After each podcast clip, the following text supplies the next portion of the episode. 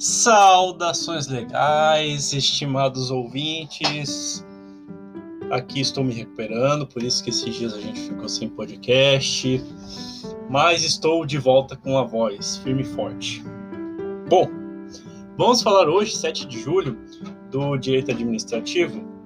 Eu lembro que a gente ficou de dar uma continuidade no assunto da introdução, sentidos, então é o que vamos falar hoje, e um pouco daquilo que são fontes no direito administrativo.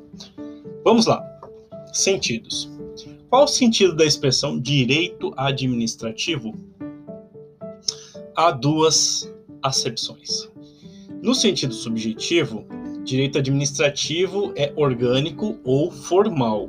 Então a gente tem aí dois sentidos do direito administrativo o direito subjetivo considera os sujeitos da função administrativa órgão e entidades que formam a estrutura do Estado para exercer a função administrativa. Entidade é a pessoa jurídica pública ou privada. Detém autonomia, legislam, organizam, enquanto que órgão é o elemento despersonalizado da entidade. O sentido objetivo traz um pouco a ideia material ou funcional. É a própria função administrativa exercida pelo Estado. Essa função compreende quatro atividades. Vamos lá. Um, fomento.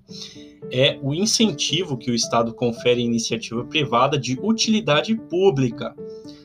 2. Polícia administrativa. Restrições impostas pela lei ao exercício dos direitos individuais em prol do interesse público coletivo.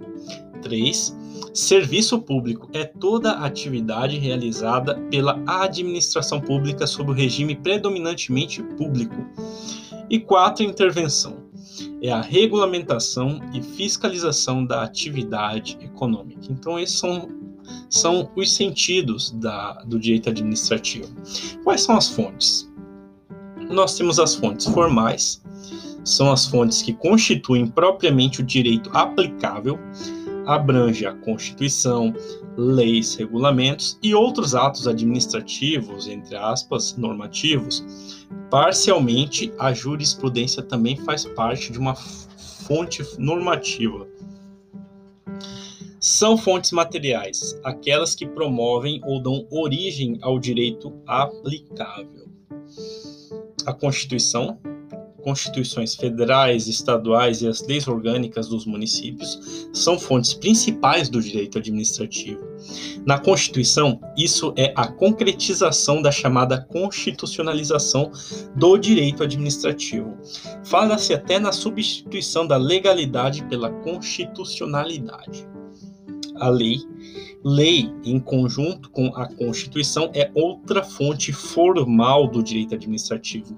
A lei deve ser considerada no sentido amplo, abrangendo todas as normas: Constituição, legislação, tratados, regulamentos, etc. É um conceito arraigado à juridicidade.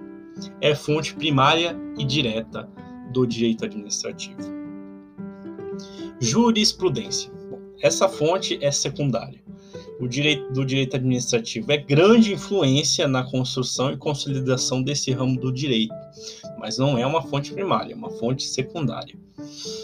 Doutrina, já a doutrina é fonte material e secundária. Ela não serve para aplicar o direito em si, mas serve de baliza ao intérprete da norma, legislador e juiz ou nas decisões administrativas. Os costumes. Costume é fonte secundária indireta. Ocorre com a repetição das condutas e convicção de sua obrigatoriedade. São fontes inorganizadas, não escritas. A praxe, não vamos confundir costumes com a praxe administrativa.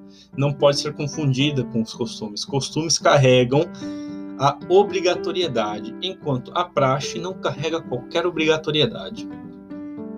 E os princípios gerais de direito. Os princípios gerais tiveram severa importância na formação do direito administrativo.